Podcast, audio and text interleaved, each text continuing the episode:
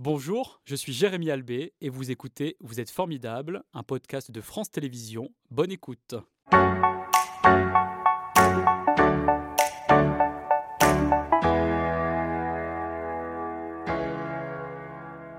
Hugo, merci d'être euh, avec nous. Vous êtes un habitué de cette émission. Vous êtes euh, formidable. Il était important de vous recevoir euh, de nouveau. Vous êtes le président, je le rappelle, de l'association Hugo, fondée à Lyon par vous-même hein, en 2018. Cette dernière a pour but d'aider les jeunes victimes d'harcèlement scolaire, comme vous, car vous avez vécu cela pendant 12 ans, comme beaucoup d'enfants en France. Le 27 septembre, Elisabeth Borne a dévoilé son plan de lutte contre le harcèlement à l'école qui se développe en trois axes prévention, détection et réaction, un plan qui est présenté comme ambitieux, sans précédent. Est-ce que vous êtes d'accord avec cela? Oui, on a un tournant historique de la lutte contre le harcèlement scolaire. Jamais euh, on a eu en temps de rentrée et jamais une première ministre ou un premier ministre n'a pris la parole en France sur le sujet de la sorte. Euh, bien évidemment, euh, la disparition de Nicolas a fait réagir la classe politique et, et je crois qu'au-delà de l'engagement du ministre Gabriel Attal, nouvellement nommé cet été, il y avait cette volonté d'aller dans ce sens-là sur mhm. le harcèlement scolaire. Mais je crois que l'électrochoc a été lancé suite à ce décès qui a, eu lieu vraiment le premier jour de rentrée. Donc je crois que c'est toute la classe politique, toute la société aussi qui est en train de se rendre compte. Il y a ce changement de paradigme, on va en parler, mais je crois que c'est vraiment tout cela qui a fait qu'à un moment ou l'autre, il y a eu cette réaction politique globale. Voilà, avec un décret du 16 août 2023 hein, qui vient durcir les sanctions pour une meilleure prise en charge euh, des euh, situations de harcèlement grave. Qu'est-ce qu'il permet, ce nouveau décret? Bah, Déjà, ce décret, il s'appuie sur la loi que j'ai portée pendant près de six ans, hein, qui est la loi du 2 mars 2022, qui crée un délit pénal de harcèlement scolaire. C'est-à-dire que mhm. vous êtes auteur de faits de harcèlement scolaire, vous êtes hors la loi.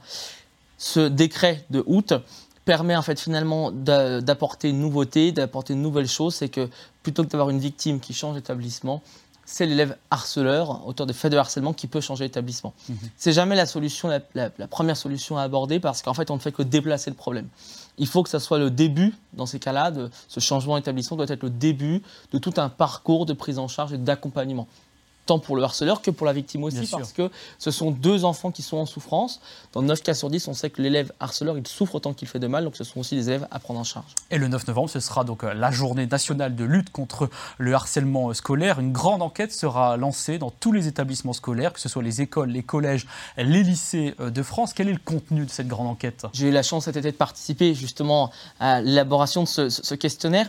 Ce questionnaire, il est là en fait pour quantifier le harcèlement scolaire d'abord. Il faut savoir que depuis 2010, on n'a pas de chiffres vous savez, les 1 jeune sur 10 ou les 1 million d'élèves, ce sont des mhm. chiffres qui datent de 2010, on ne sait pas comment cela évolue. L'ambition à terme du gouvernement, c'est d'avoir deux questionnaires par an de ce mhm. type, où on va avoir des données anonymisées par classe qui vont permettre de quantifier le nombre d'élèves victimes de harcèlement scolaire. Qu'est-ce que vous attendez, vous, de cette enquête? Bah, L'idée, d'abord, c'est de changer de paradigme. C'est plus de se dire, est-ce que dans ma classe, en tant que professeur, j'ai du harcèlement scolaire? Non. C'est combien j'ai d'élèves, parce qu'on sait, dans toutes les classes, il y a du harcèlement scolaire, et comment je prends en charge ces situations. Et derrière, il va y avoir une grille qui va être distribuée aux parents, mhm. pour que les parents soient associés dans la réflexion, et qu'à un moment, l'élève, euh, finalement victime de harcèlement scolaire, puisse parler chez lui plus facilement, et que surtout, il y a un temps de rencontre entre le professeur de la classe, les élèves et les parents, et de se dire, voilà, dans la classe, on a X nombre de cas de harcèlement scolaire et c'est ensemble, main dans la main, qu'on va trouver les solutions pour l'identifier et le traiter. Et cela commence aussi par la communication avec une campagne de sensibilisation qui va être euh, lancée euh, le même jour, notamment pour que la perception donc, des adultes change. Parce qu'aujourd'hui, il y a un problème de perception. Oui, en fait, ce qu'on remarque, c'est que la tolérance des élèves victimes de harcèlement scolaire, elle, s'étend en fait. Mhm. Euh, les élèves victimes de harcèlement scolaire ont une capacité à augmenter leur tolérance au-delà des limites normales que même un adulte pourrait avoir. C'est ce que le Premier ministre a dit ces enfants, ils souffrent, ils tolèrent des choses que même un adulte ne pourrait pas accepter. Et la réalité, c'est qu'en fait, bah, cette campagne de sensibilisation, alors qui a lieu chaque année, hein, cette campagne de promotion, mais là, cette année, elle va être musclée. Euh, l'idée, c'est vraiment de se dire, bah, finalement, non, à partir du moment où il y a souffrance, à partir du moment où il y a euh, une, blessure qui est créée, qu'elle soit mhm. physique, euh, psychologique ou autre, etc., eh bien, il doit y avoir une réaction immédiate de la part des adultes. Et pour cela, il y aura désormais un référent, un référent harcèlement au sein de chaque collège. Quel sera son rôle? Alors les référents, ils existent déjà. Il y a eu euh, toutes euh, différentes phases finalement, à la fois d'expérimentation puis de déploiement. Je crois que surtout ce qui est intéressant de noter, ce sont les brigades aussi anti-harcèlement qui vont être mhm. déployées, mhm. que le gouvernement souhaite mettre en place. Ce sont à la fois des personnes en charge de sensibiliser, de coordonner la sensibilisation de, au sein des établissements scolaires, mais aussi de prendre en charge, de pouvoir traiter quand il y a des cas qui vont arriver. Et vous, je le disais euh, tout à l'heure, vous avez connu hein, le harcèlement euh, scolaire dès le CP, cela a continué jusqu'au euh, lycée. Est-ce que le corps enseignant, justement, à l'époque, avait une bonne perception des problèmes que, que vous étiez, que vous rencontriez? Pas suffisamment parce qu'on était encore dans cette, euh, dans ce, cette vision et qui est encore aujourd'hui quelquefois présente que finalement c'est peut-être l'élève harcelé qui est le problème, mhm. peut-être, hein, euh, qui ne sait pas se sociabiliser, qui ne sait pas euh, s'intégrer dans un groupe. Il y a encore quelques établissements hein, parce qu'il y a des efforts de formation qui sont faits mais qui ne sont pas encore massifiés, qui seront massifiés avec ce plan interministériel. Ce qui a changé depuis, c'est la question de la formation. Comment est-ce qu'on forme alors à la fois les professeurs, mais aussi tout le corps éducatif, surveillants, CPE, proviseurs, etc., pour que vraiment tout le monde soit alerte justement à cette question du harcèlement mhm. scolaire. Comment on définit le harcèlement scolaire? D'abord, il y a cinq formes de harcèlement scolaire. Il y a le harcèlement physique, le harcèlement verbal, on connaît bien, mhm. le harcèlement social, qui est cette forme d'isolement quand on va avoir un groupe classe à, former euh, en sport, etc. Donc ça, c'est une forme de harcèlement. Il y a le cyberharcèlement, hein, qu'on connaît bien, et il y a le harcèlement sexuel aussi qui peut parfois exister. Mhm. Ces cinq formes, en fait, finalement, quand elles sont appliquées à un élève, alors pas toutes les cinq forcément, mais en tout cas de manière répétée et dans le temps, là on parle de harcèlement scolaire. Et vous, quelles sont les formes d'harcèlement que vous avez connues? Il y a eu d'abord le harcèlement verbal, donc plutôt euh, au primaire, avec des mhm. insultes, des moqueries. Sur le collège, c'est rajouté la dimension plutôt physique, avec des bousculades, des coups, etc. Et moi, c'est vrai que à l'époque, les réseaux sociaux commençaient tout juste à, émerger auprès des mhm, jeunes. Mhm. Moi, c'était Facebook à l'époque, en, fin de, en fin de quatrième. Aujourd'hui, c'est de plus en plus jeunes, finalement, hein, qu'ils arrivent euh, dès euh, le CP, et même la grande section pour certains. Mhm. Et après, sur le lycée, c'était un petit peu l'ensemble de tout ça qui s'est euh, coagulé finalement et formant ce, harcèlement scolaire. Et est-ce qu'il vous est arrivé parfois de culpabiliser d'être en fait ce que vous étiez? Bah, C'est-à-dire qu'en fait, quand c'est pour ça que je dis le, le changement d'établissement n'est pas la solution. Mais quand mhm. vous changez juste d'établissement, en fait, vous ne faites que déplacer le problème. Et donc, ça mène la question, mais finalement, si c'est si en changeant d'établissement, le problème continue, est-ce que c'est pas moi le problème? Et mhm. c'est là que se pose la question vraiment de cette auto critique envers soi-même. Et vous parliez du cyberharcèlement, euh, justement, il n'y a plus de limite maintenant avec euh, ces réseaux sociaux pour dénoncer évidemment le cyberharcèlement. Il y a l'association e-enfance qui gère donc une ligne d'écoute, le 3018, une, une application aussi qui porte le même nom. Ces moyens vont être augmentés. Que vont-ils permettre? Bah D'abord, il va y avoir, la, on va peut-être en reparler tout à l'heure, mais la mhm. fusion des deux numéros verts, 3020 qui était sur le harcèlement scolaire, 3018 sur le cyberharcèlement. Voilà, il faut retenir que ce numéro désormais, le 3018. C'est ça, voilà. À partir de janvier, c'est ce numéro-là qui sera priorisé. C'est vrai que pour la communication, c'était beaucoup plus simple que d'avoir qu'un seul numéro.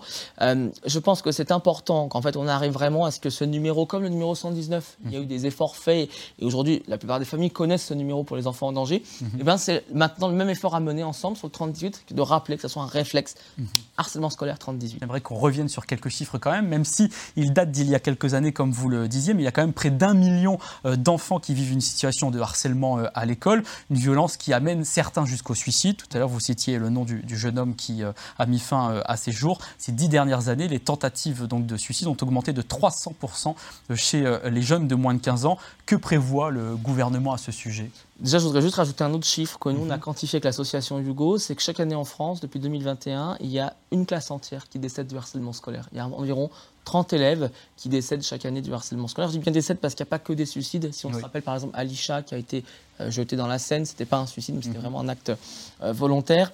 Euh, ça représente en fait un élève tous les 15 jours qui décède chaque année en France du harcèlement scolaire. Ce qui, ce qui est important, et ça c'est le chantier vraiment sur lequel j'ai essayé moi d'alerter le gouvernement et les pouvoirs publics depuis maintenant près de 5 ans, c'est la question de l'après. Il y a beaucoup de sensibilisation, il y a beaucoup de prévention. Mhm.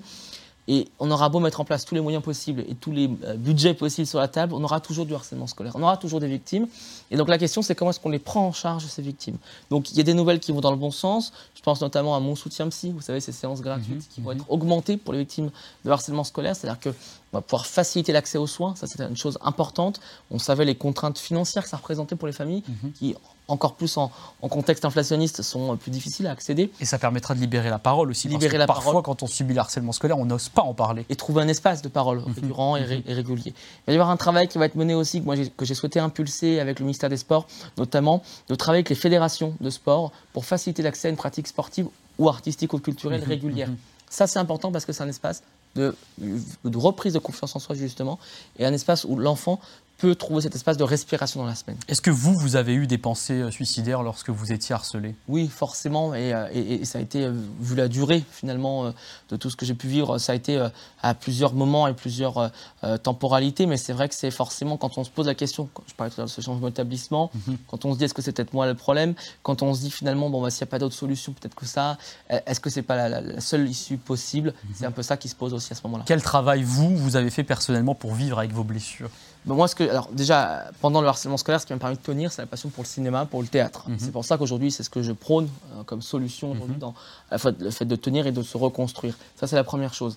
Et puis après, en fait, une fois sorti de toute la scolarité, une fois, obtenu le, une fois le bac obtenu, en fait, je me suis dit, mais après avoir euh, après des mauvaises nouvelles sur le plan médical, parce qu'il y a eu des conséquences aussi mhm, encore mhm. aujourd'hui sur le plan médical, je me suis dit mais est-ce que c'est pas par le harcèlement scolaire et les réseaux sociaux que je peux m'en sortir?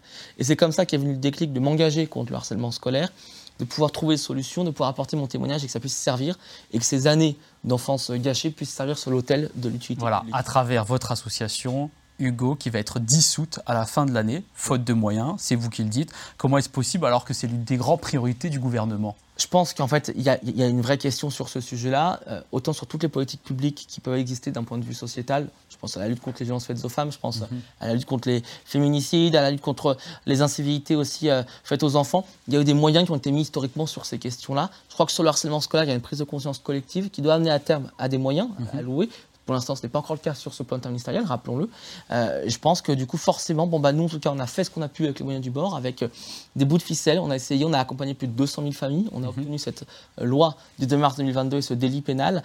Voilà, je crois qu'on a en tout cas fait notre temps, on a alerté, on a montré qu'il y avait un, un modèle qui fonctionnait, ce modèle de l'accompagnement, hein, puisqu'à chaque fois on a réussi à sauver ces enfants. Maintenant, il faut qu'aussi eh le travail se continue. Alors moi, je continuerai à titre individuel. Voilà, vous allez continuer de peser évidemment auprès des institutions, c'est important. Et travailler avec les pouvoirs publics sur ce sujet-là. Très bien. Vous aimez votre ville évidemment euh, natale, Lyon. On va en parler un peu plus en détail maintenant et découvrir les choses que vous appréciez lorsque vous êtes dans cette ville.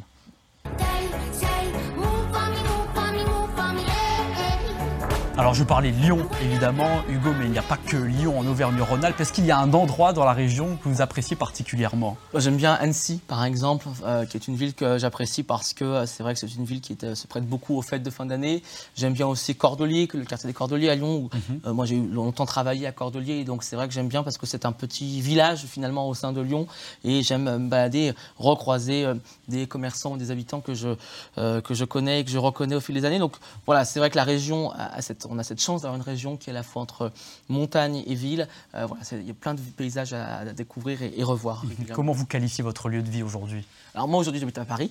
Donc euh, euh, Paris, pourquoi? Bon, bah, parce que d'abord pour le travail. C'est mhm. vrai que Paris a cette capacité du coup à, faire converger finalement des énergies de plein d'aspects finalement, que ce soit sur l'engagement sociétal, pour le travail au niveau professionnel, au niveau culturel aussi. C'est une ville en mouvement. Je crois que ça représente un peu ce que je suis aujourd'hui. Et quelle est la première chose que vous faites le matin à Paris?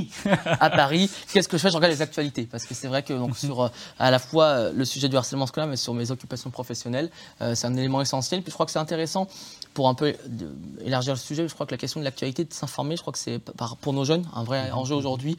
moi, je, croise beaucoup de jeunes qui me disent je m'informe sur les réseaux sociaux, sur TikTok, etc. C'est vraiment triste. Je crois qu'on en soit arrivé là. Il faut arriver à resensibiliser les jeunes sur le fait de s'informer. Bah, ça passe par plusieurs sources d'informations et sur des médias plutôt authentifiés. Mhm. Donc euh, dès le premier, euh, les premières minutes du matin, c'est l'actualité. Très bien. Quelles sont les fantaisies que vous autorisez après le travail?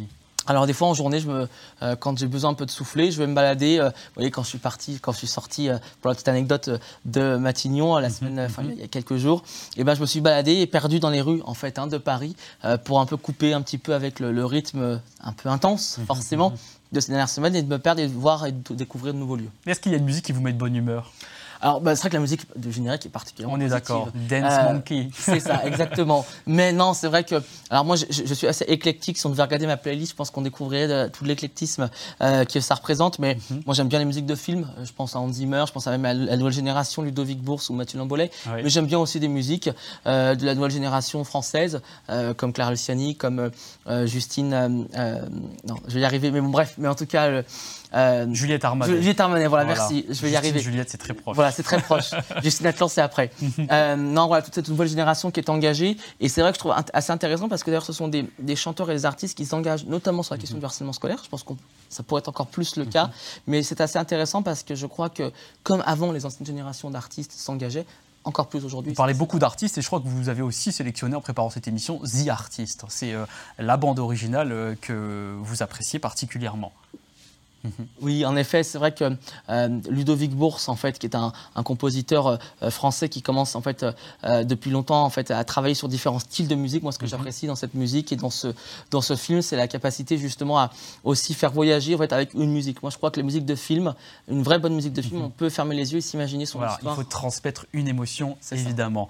très rapidement, est-ce qu'il y a une photo justement qui provoque une émotion particulière en vous? Alors, une photo, il y en a, il y en a plusieurs, il y en a plein, mais c'est vrai que euh, je crois que c'est la photo de toutes les personnes qui ont soutenu l'association, tous les artistes, tous les euh, euh, voilà, on en voit quelques-uns ici, ils sont nombreux, les, des artistes, des sportifs, des politiques qui ont tous soutenu l'association à un moment ou l'autre. je crois que c'est toutes ces rencontres-là en fait, c'est la photo de toutes ces rencontres-là qui, qui restent en tête. Danny Boone que vous trouvez aussi formidable, hein, je crois. Danny Boone, oui, qui a, qui a été l'un, bah, c'était le premier en fait qu'on a rencontré pour l'association. Mhm. Euh, il a une fois, notamment, invité de nombreux jeunes à venir assister à un de ses spectacles, à les rencontrer en loge après le spectacle. C'est vrai que c'est un engagement assez intéressant de sa part. Euh, il est très discret sur ce qu'il fait pour les différentes causes qu'il porte. Mais, il, est engagé. il est engagé. Mhm. C'était Vous êtes formidable, un podcast de France Télévisions. S'il vous a plu, n'hésitez pas à vous abonner. Vous pouvez également retrouver les replays de l'émission en vidéo sur France.tv.